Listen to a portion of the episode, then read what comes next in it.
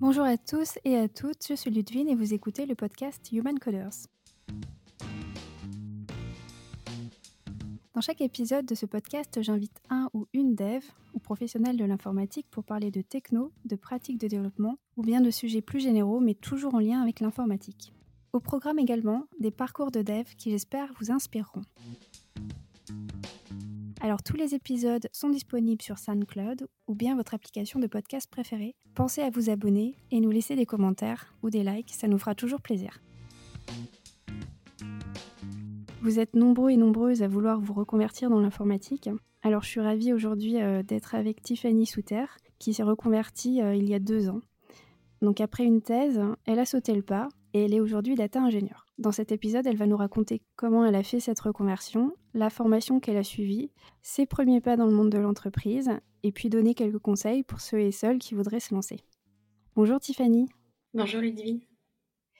Alors, euh, première question, est-ce que tu pourrais te présenter? Oui, bien sûr. Donc, euh, donc je m'appelle Tiffany Souter. Je suis data ingénieure depuis maintenant deux ans chez James Data Factory. Et euh, à la base, euh, je viens, je, viens d'une reconversion. J'ai fait euh, une thèse en, génie génétique. D'accord. Donc génie génétique, est-ce que tu peux peut-être préciser un petit peu plus en quoi ça consistait? Alors en, gros, je travaillais avec des, des bactéries et puis j'étudiais la, la, la, séquence de leur ADN pour être très, très simpliste. D'accord. Et est-ce qu'il il y avait de l'informatique dans ton quotidien? Je sais pas, est-ce que tu lançais des scripts? Est-ce que tu étais en lien un petit peu avec l'informatique à ce moment-là? Alors, il y en avait pas trop, et en vrai, si on n'aime pas l'informatique, on peut tout faire pour ne pas en avoir dans le domaine dans lequel j'étais. Mais, mais moi, j'aimais bien, du coup, j'avais créé quelques scripts pour m'aider dans mes analyses de, de génome, ouais. Et alors, qu'est-ce qui fait que il y a deux ans, tu décides de, quitter ce milieu pour te lancer dans l'informatique? Alors en vrai, ça faisait un peu plus longtemps que j'y pensais. J'avais commencé à y penser pendant ma thèse. Et, en fait, j'ai découvert l'informatique par, un biais un peu particulier. c'est celui des communautés.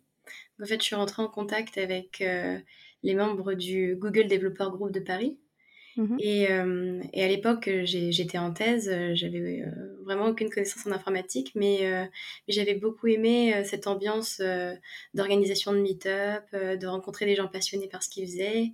Et, j'avais beau pas connaître le milieu, mais j'étais quand même très intéressée. Et, j'étais surtout à l'époque intéressée par la data science et le machine learning, plus de ma thèse.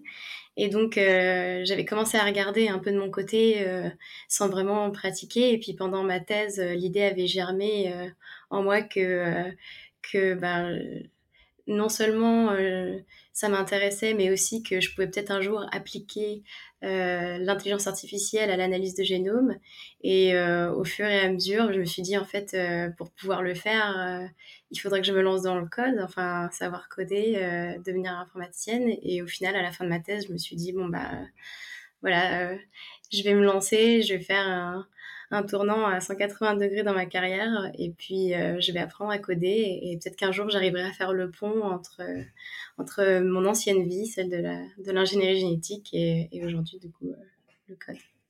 Super. Et euh, alors, bon, on entend pas mal parler des reconversions. je ne sais pas autour de toi, mais il y a, y a, beaucoup de gens qui se reconvertissent ou qui ont envie de se reconvertir dans le domaine de l'informatique. Oui. C'est un secteur qui embauche, il y a plein de possibilités comment, bah, comment tu t'y es prise? Parce que ça, c'est une question qui revient énormément. Comment réussir sa reconversion? Comment passer à l'action? Peut-être quel langage utiliser? Bon, ça fait beaucoup de questions, mais en gros, comment, comment tu t'es lancée en fait? Comment tu as sauté le pas? Euh, bah déjà par le biais du JDG, j'avais la chance d'être en contact avec beaucoup de, de, gens qui travaillaient dans le milieu. Et, euh, et du coup, j'avais aussi euh, une bonne idée des, des, différents domaines qu'il y avait dans l'informatique, parce que souvent, quand on dit reconversion en informatique, ben, ça peut être soit devenir web développeur, mais ça peut aussi soit être data ingénieur, data scientist. donc, ça recouvre plein de domaines différents et, et on les connaît pas forcément tous quand on veut faire une reconversion. Euh, moi, dans mon cas, ce qui m'intéressait, c'était vraiment la data science et le machine learning. Et, euh, Et, du coup, j'avais eu pas mal d'amis qui m'avaient redirigé vers un langage de prédilection, c'était Python. Et, et donc, j'avais commencé à apprendre à faire du Python pendant ma thèse. Mais réellement, à la fin de ma thèse, quand du coup j'ai été au chômage au début, Pôle Emploi m'a proposé une formation qui, qui est, ils appellent ça un rescaling. Et en gros, ils te proposent de faire une formation avec une entreprise. Et donc moi, l'entreprise, c'était James Data Factory. Mhm. Et euh, James Data Factory paie une moitié de la formation, Pôle Emploi paie l'autre moitié. Donc c'est vraiment gratuit pour, euh, pour, la, pour la personne qui veut se former. Et à la fin des trois mois de formation, il y a, y, a, y a, un petit test. Et si on réussit le test, on est embauché par la boîte. Et donc c'était euh, mon premier pas en fait dans l'informatique. C'était grâce à ma formation de reconversion avec Pôle Emploi. D'accord. Et est-ce que ce mmh, est-ce que cette formation, elle existe toujours et est-ce que peut-être tu peux détailler un petit peu plus comment ça marchait? Je pense qu'elle existe toujours. Après, je sais qu'aujourd'hui, par exemple, chez James Data Factory, peut-être qu'il y a moins d'embauches vu de la crise, mais il faut quand même toujours regarder. En fait, sur le site de Pôle Emploi, on peut trouver, on peut trouver le lien vers l'entreprise qui s'appelle Fitech c'est F-I-T-E-C. Et donc, c'est Fitech qui s'occupe euh, des reconversions. Et en fait, c'est pas que avec euh, James Data Factory, c'est aussi avec plein d'autres euh, boîtes. Et, donc, ils sont en partenariat et ils proposent des formations régulièrement. donc, si, si, des personnes sont intéressées, il suffit d'aller sur le site de Fitech. Je pense qu'ils trouveront peut-être les formations qui sont en cours. D'accord, bah, de toute façon, on mettra tous les liens. Et pour essayer de mieux comprendre, est-ce que c'était une formation qui était accessible à tout le monde? Est-ce qu'il y avait peut-être des prérequis, je sais pas, bac, plus 5 peut-être? Ou, ou tu y allais vraiment comme ça sans connaître grand-chose? Alors, il n'y avait pas de prérequis, en tout cas au moment où j'ai été prise.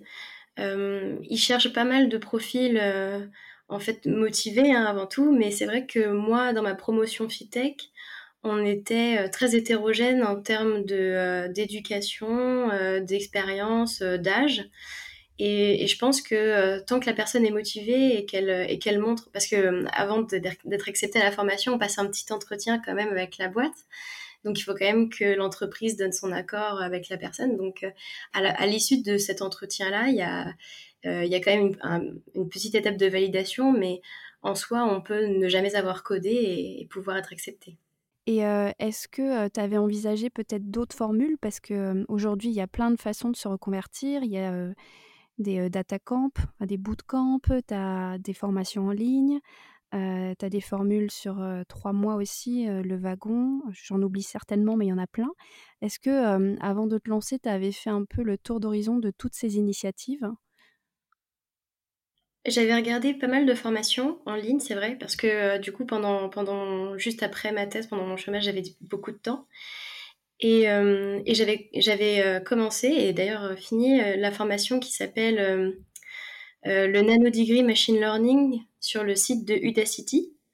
Mhm. Et euh, c'est une formation qui, qui, dure à peu près six mois environ et qui est vraiment, euh, vraiment très bien, qui part du début. Donc, euh, si on n'a aucune connaissance en informatique, on peut commencer par ce genre de formation-là. même si je pense qu'il y a quelques prérequis quand même sur savoir un peu faire de Python, il me semble.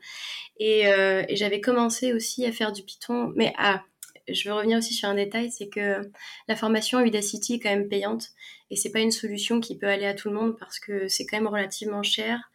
Euh, je me rappelle plus du pricing parce qu'il a changé entre le moment où moi j'ai fait la formation et maintenant, mais ça peut aller jusqu'à 1000 euros. Euh, D'accord. Donc euh, c'est pas donné et, et c'est pour ça aussi que une fois que j'avais fini ça, j'avais quand même voulu faire la formation avec Fitech parce que c'est ça a été quand même une formation qui donne un, un certificat à la fin et qui est gratuite pour la mm. personne qui veut se former. Et euh, sinon, en formation gratuite, j'avais fait euh, un site de machine learning sur Coursera. Euh, qui est dispensé par un professeur qui s'appelle Nguyen, mais je me rappelle plus exactement de son nom en entier. je crois que c'est pas Andrew. Ah oui, c'est ça, exactement. Et cette formation-là est gratuite et elle est vraiment très bien aussi. Et donc à l'issue de la formation, donc est-ce que tu étais aussi directement dans la boîte pendant toute la formation? Comment ça s'est passé? Est-ce que tu étais alternante? Alors pendant la formation, on est, on est entièrement un peu comme à l'école, ensemble avec les, les, gens de la formation. Et puis, quand on est accepté à la fin de la formation, on rentre directement dans le bain du travail. Il n'y a pas il n'y a pas d'alternance. Euh, c'est vraiment. Euh, je me rappelle que moi, euh, j'avais fini la formation et une semaine après, je passais mes premiers entretiens en entreprise. D'accord. Mais est-ce que tu as la garantie que tu vas avoir un, emploi ou enfin est-ce que est-ce qu'ils t'aident en fait? Parce que c'est aussi un gros défaut aujourd'hui de plusieurs formations, c'est que les gens font des formations et à la fin ils n'ont pas forcément de possibilité de trouver réellement un emploi il y a peu de personnes peut-être qui vont être enclins à prendre des, débutants. comment ça s'est passé dans ton cas? Alors oui, c'est vrai. mais dans le cas de Fitech, comme, comme on passe déjà un entretien avec une entreprise au début, en fait, l'entreprise s'engage à embaucher la personne à condition qu'elle ait réussi la formation. Donc en fait, j'ai été embauchée chez James Data Factory. Et comme James Data Factory est une boîte de consulting, c'est eux après qui m'ont fait passer d'entretien chez leurs clients. Mais du coup, j'étais embauchée chez James. D'accord. Ouais. Ouais, du coup, c'est un bon format parce que tu pars assez serein en fait tu étais quand même dans de bonnes conditions pour, euh, pour réussir une reconversion. Exactement. Ben, moi, ce qui me rassurait énormément, c'était de me dire, si je donne tout ce que j'ai pendant la formation, pendant les trois mois, et qu'à la fin, je suis prise, ben, enfin, qu'à la fin, je réussis la formation, je sais que j'ai euh, mon job assuré à la fin de la formation, et c'est quand même très rassurant. Et est-ce que euh, dans ta formation de trois mois, tu as pu, pas te spécialiser, mais est-ce que ça restait assez général? Je ne sais pas si tu veux nous parler un petit peu plus en détail de ce que tu as appris et si, alors la formation, c'était euh, à l'époque, je dis à l'époque, c'était à très longtemps, mais ça a très vite évolué. Euh, mais il y a deux ans, c'était consultant Big Data. Et c'était très euh, large comme formation. En fait, on apprenait à faire des clusters on-prem, à utiliser Hadoop, enfin des outils comme ça. Et il n'y avait pas du tout de cloud à l'époque. Et aujourd'hui, la formation, elle a un peu plus shifté vers un peu plus de cloud. Donc ça mhm. reste quand même très généraliste mais euh, ils, changent le programme vraiment en fonction de, de, leurs besoins clients. Donc en fait, ce qui est bien, c'est qu'on va quand même apprendre des choses qui vont correspondre à ce que leurs clients ont besoin euh, en termes de technologie. Donc ça, c'est mhm. plutôt bien.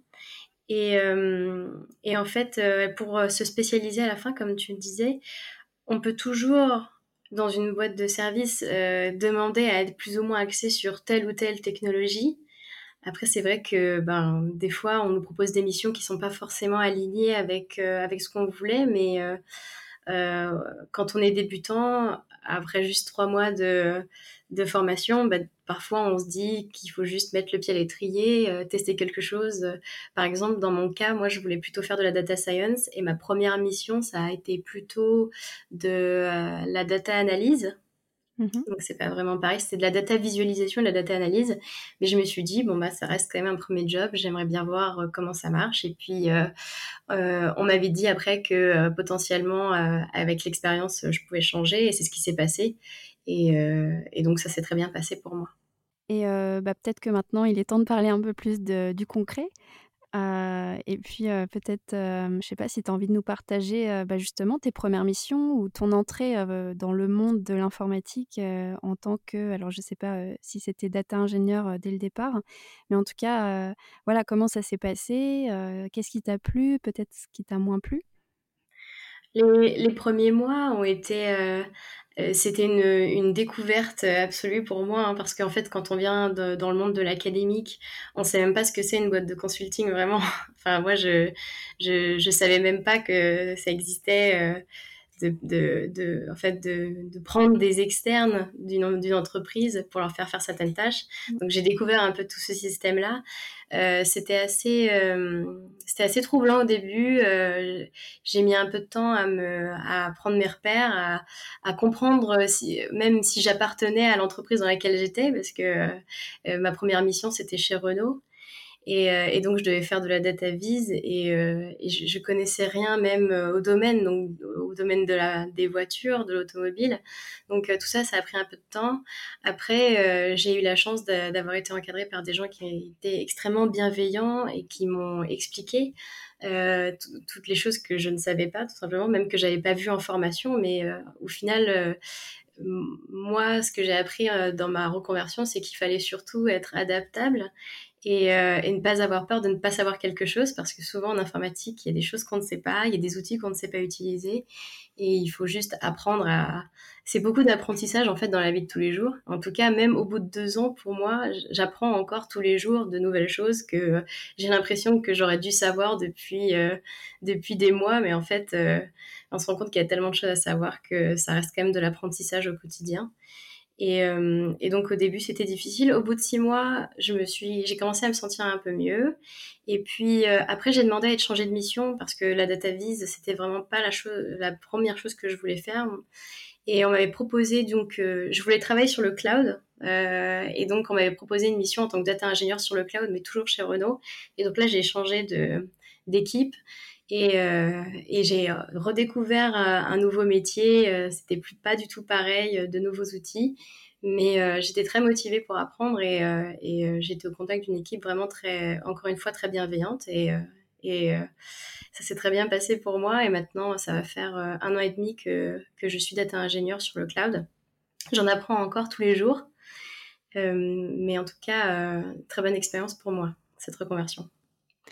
Ok, et est-ce que tu as envie de parler un petit peu plus de ce que tu fais au quotidien, qu'on se rende compte donc le, le, job a beaucoup évolué au cours des deux dernières années parce que je suis arrivée dans un projet from scratch. Donc on montait le projet et à la base, donc on devait monter l'architecture cloud pour, pour pouvoir faire ce projet. Donc c'était pas mal parce que j'ai découvert un peu tous les outils qu'on pouvait utiliser pour différentes stratégies. Et donc mon rôle en tant que data ingénieur, bah, c'était de faire migrer certaines données qui était euh, on-premise. Donc on-premise, c'est, euh, donc euh, un cluster qui est hosté chez le client. Et donc de migrer toutes ces données-là sur un cloud, donc c'est GCP en l'occurrence, ou le Google Cloud Platform. Mhm. Et, et, à partir de ce moment-là, prendre toutes ces données brutes et créer une sorte de pipeline, donc un workflow où on va modifier la donnée pour la rendre euh, pour créer de la valeur avec. C'est-à-dire que euh, des données brutes, euh, on va partir des données brutes, on va les nettoyer, on va les standardiser sur un certain format et ensuite, on va pouvoir les délivrer à une autre équipe de data scientists cette fois. Et les data scientists, avec ces données qui ont été nettoyées, vont pouvoir créer des modèles de machine learning pour pouvoir prédire certaines choses. Par exemple, euh, des, euh, euh, comportements de consommation, par exemple des comportements d'achat de voiture, ou alors prédire à quel moment on va devoir réparer certaines pièces sur une voiture ou des choses comme ça. Et ensuite, euh, une fois que les data scientists ont fait leur modèle de machine learning, le rôle des data ingénieurs, c'est d'incorporer ces modèles dans le workflow pour pouvoir créer des, scores et ensuite envoyer ces scores à un département business qui va ensuite pouvoir euh, prendre des décisions marketing en fonction euh, des résultats de, des modèles de machine learning. Donc le data ingénieur, vraiment, c'est la partie en amont. Il s'occupe de prendre la donnée, de la transférer quelque part et de la mettre en forme pour qu'elle soit exploitable. Super, j'aurais pas mieux résumé. C'est exactement ce que je faisais en fait chez Le Bon Coin. petite curiosité, en fait, qu'est-ce qui t'a... Alors comme tu étais dans le monde académique avant et que tu es maintenant dans le monde de l'informatique, je me demandais s'il y avait des choses qui t'avaient étonné ou interpellé dans ce milieu informatique. moi, un, des trucs qui m'a le qui m'a le plus étonné quand je suis arrivée, en tout cas, c'est c'est l'open source. Parce que dans le, domaine académique, euh, euh, on n'est pas trop dans le partage, euh, en tout cas quand on travaille sur, des, sujets un peu sensibles de recherche et tout ça. On va plutôt garder les informations précieuses pour soi, alors que dans l'informatique, il y a quand même beaucoup plus de partage. Et, et j'ai découvert tous les projets open source. j'ai découvert aussi l'Octoberfest en octobre, mhm. euh, qui est un, le festival de l'open source. Et donc, euh, euh, quand, quand j'ai commencé à comprendre comment marchait GitHub et, et, que j'ai commencé à, à, regarder tout simplement des codes qui étaient en open source, là j'ai commencé à réaliser à quel point c'était une grosse partie en fait de l'informatique et j'avais juste pas compris, moi, à l'époque, que parfois certains outils de la vie de tous les jours étaient issus euh, de projets open source. Bah, par exemple, j'étais sur mon téléphone, il y avait Android dessus. Pour moi, c'était pas du tout open source et pourtant ça l'est. Et, j'ai tout j'ai découvert un tout nouveau monde. Et en fait euh, tout cet esprit de partage là il existe dans très peu d'autres domaines. C'est vrai que l'informatique euh, et moi j'aime beaucoup ça en informatique en tout cas c'est que c'est peut-être un des seuls domaines où on peut aller sur internet et en trois clics euh, trouver une communauté discuter avec des passionnés et puis eux vont ouvertement t'apprendre des choses te montrer comment faire et partager leur code avec toi. Et, et j'aime beaucoup ça moi Super, mais je te rejoins en fait. je trouve qu'il y a un grand esprit de partage. Et je sais que ce qui m'avait surprise aussi en arrivant, c'était tous les événements qui étaient organisés, toutes les communautés, toutes ces rencontres après le travail ou les week-ends bah, pour s'aider à apprendre des choses. Et, et ouais, et je pense qu'effectivement, ça n'existe pas forcément dans les autres domaines. Oui, c'est vrai que j'ai découvert les meet-up aussi euh, par l'informatique. Je savais même pas qu'il y avait des meet-up avant pour d'autres choses que l'informatique. Euh, mais c'est vrai qu'il y a quand même beaucoup de meet-up qui sont créés autour de, euh, de ces sujets-là.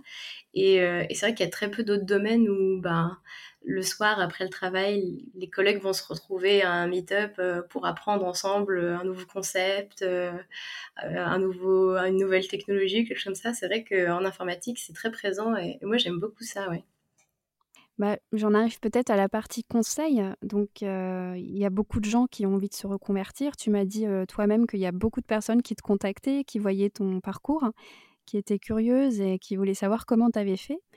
quel conseil tu pourrais donner à des personnes qui aujourd'hui allez, aimeraient se lancer, mais n'ont peut-être pas encore fait le, pas, de n'ont pas encore sauté le pas? Mon conseil, ce serait de ne pas avoir peur de se lancer, dans le sens où euh, ça peut être, euh, ça peut paraître comme ça insurmontable, mais en fait, euh, l'informatique, ça s'apprend un petit peu tous les jours. Je pense que il, faut pas, en général, souvent quand j'ai des amis qui se reconvertissent, c'est assez c'est assez impressionnant de se lancer, euh, surtout de, de, comprendre comment coder. Euh, et même au tout début, en fait, quand on n'a jamais codé de sa vie, on ne sait même pas ouvrir un terminal. Et quand on commence à ouvrir un terminal et qu'on rentre euh, ses premières commandes, bah, on se dit, oh là là, il y en a tellement à apprendre, j'y arriverai jamais. Et en fait, ben, il faut le faire un petit peu tous les jours. Et puis, il faut, faut apprendre un petit truc nouveau un peu tous les jours. Et en fait, à force, ben, on va se rendre compte qu'au bout de six mois, euh, c'est pas si dur. C'est vrai que le début est compliqué. Je pense que le plus, le plus dur, moi, dans ma reconversion, ça a peut-être été les six premiers mois. Parce que à chaque fois qu'on veut faire un seul truc, eh ben, on est obligé de regarder sur Internet comment faire parce qu'on n'a aucune idée de comment ouvrir un terminal, euh, comment runner un script, euh, ou tout simplement où est-ce qu'il faut coder. Moi, je ne savais même pas qu'un environnement de développement, ça existait. Et donc, c'était le, premier jour où on veut coder, je pense qu'on se pose 10 000 questions. Et dès qu'on trouve une réponse, on en a 10 000 autres et ça, peut faire peur. Moi, je pense qu'il ne faut pas avoir peur de ça. Mon deuxième conseil, ce serait de trouver un mentor une personne qui, est bienveillante et qui, qui veut bien euh, répondre à toutes vos questions, euh, aussi, euh, aussi naïves soient-elles, et le faire avec beaucoup de patience euh, et de bienveillance. Parce que je pense que ça va beaucoup plus vite d'avoir une personne qui sait déjà et qui peut répondre à toutes nos questions que, que d'avoir à chercher toutes les questions sur Google. Et même parfois, quand on commence, on ne sait même pas quel mot-clé taper dans Google, tellement on n'a pas le vocabulaire pour savoir, en fait, juste pour décrire en fait ce qu'on veut faire. Et donc, euh, je pense que la partie mentor, c'est très important. Et, euh, et, si je devais recommencer, ben, la première chose que je ferais, c'est que je regarderais dans les, communautés qui existent euh, pas loin de chez moi. par exemple, je vais prendre l'exemple de Paris, mais il y a plein de communautés partout en France. Et à Paris, si vous regardez sur Meetup, n'importe quelle communauté, par exemple, si vous êtes une femme, il y a énormément de communautés qui sont basées sur la diversité et qui sont, qui sont remplies de personnes et de membres qui sont, qui, sont très pédagogues et qui n'attendent qu'une chose, c'est de vous aider. Et dans, et dans ces personnes-là, euh, si vous pouvez les rencontrer et si vous pouvez trouver un mentor parmi eux, ben, je pense que ça peut vous faire gagner énormément de temps. Et aussi, si, si vous pouvez tout simplement, par la même occasion, rencontrer des personnes passionnées et, super sympas et vous faire des amis, bah, là, vous avez tout gagné. Oui, Ouais, je te rejoins totalement. En fait, je trouve que rejoindre des communautés, ça peut être un, gros accélérateur et surtout trouver une personne, un mentor. Et bah, pour compléter, en fait, dans les initiatives de femmes, il y a évidemment Duchesse France. Et de mémoire, elles ont un programme de mentoring pour les femmes. Donc, s'il y a des femmes qui nous écoutent, ça peut être intéressant. Il y a aussi les Ladies of Code sur Paris et il y a les P-Ladies Paris. En fait, il y a beaucoup de communautés qui sont aussi attachées au techno ou bien au langage. Mmh. Et si vous n'êtes pas une femme, il y a d'autres communautés, évidemment, enfin par techno, en fait, effectivement, vous allez trouver normalement un meet-up associé. Et, et, je pense, ouais, aller à des événements. Alors, je crois qu'en ce moment, il y en a quand même qui sont faits en ligne. Bah, ça vous permettra de rencontrer des gens un, petit peu plus expérimentés et qui pourront vous, vous rediriger ou peut-être même vous, bah, vous aider et vous intégrer sur des projets sur lesquels ils sont. Donc, ouais, pour moi, c'est essentiel en fait de, se rapprocher des communautés. Mmh. Ouais, et souvent, euh, c'est des personnes qui, qui, cherchent euh, à vous aider. Enfin, c'est vraiment des personnes qui ont envie d'aider euh, les gens qui veulent se reconvertir, qui sont passionnés, qui veulent poser des questions, qui sont motivés. Donc, n'hésitez surtout pas. Souvent, on se dit, bon, bah, je vais pas déranger cette personne ou je vais pas envoyer un mail parce que je la connais pas. Mais en fait, ils sont très ouverts, les organes de communauté. Donc, n'hésitez surtout pas. Super, bah écoute, merci en tout cas pour tous ces conseils. Et bah, pour finir, est-ce que tu as un dernier message à donner aux, gens qui nous écoutent? Un, dernier message, bah, c'est ne jamais abandonner.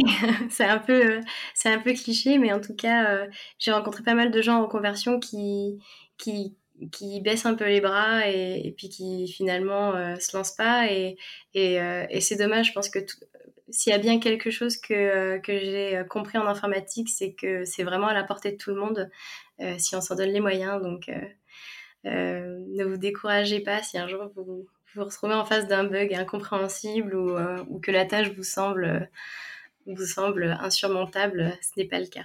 Il y a toujours une solution. Oui, eh ben, écoute, euh, bah, merci pour ton témoignage. J'espère que les gens, j'espère que les auditeurs bah, trouveront des réponses à leurs questions, que ça leur donnera envie de passer à l'action. Et puis, et puis, bah, merci. Merci beaucoup, Ludwig. Un grand merci à Tiffany qui nous a partagé son expérience. J'espère que ça a répondu à vos questions sur la reconversion et que ça vous a donné envie de vous lancer si vous vous posez ces questions. N'hésitez pas à la suivre sur son blog personnel. Elle y poste régulièrement des articles techniques et fait de la vulgarisation du cloud en bande dessinée. Donc avis aux amateurs euh, de dessin. Si vous avez aimé cet épisode, n'hésitez pas à le partager.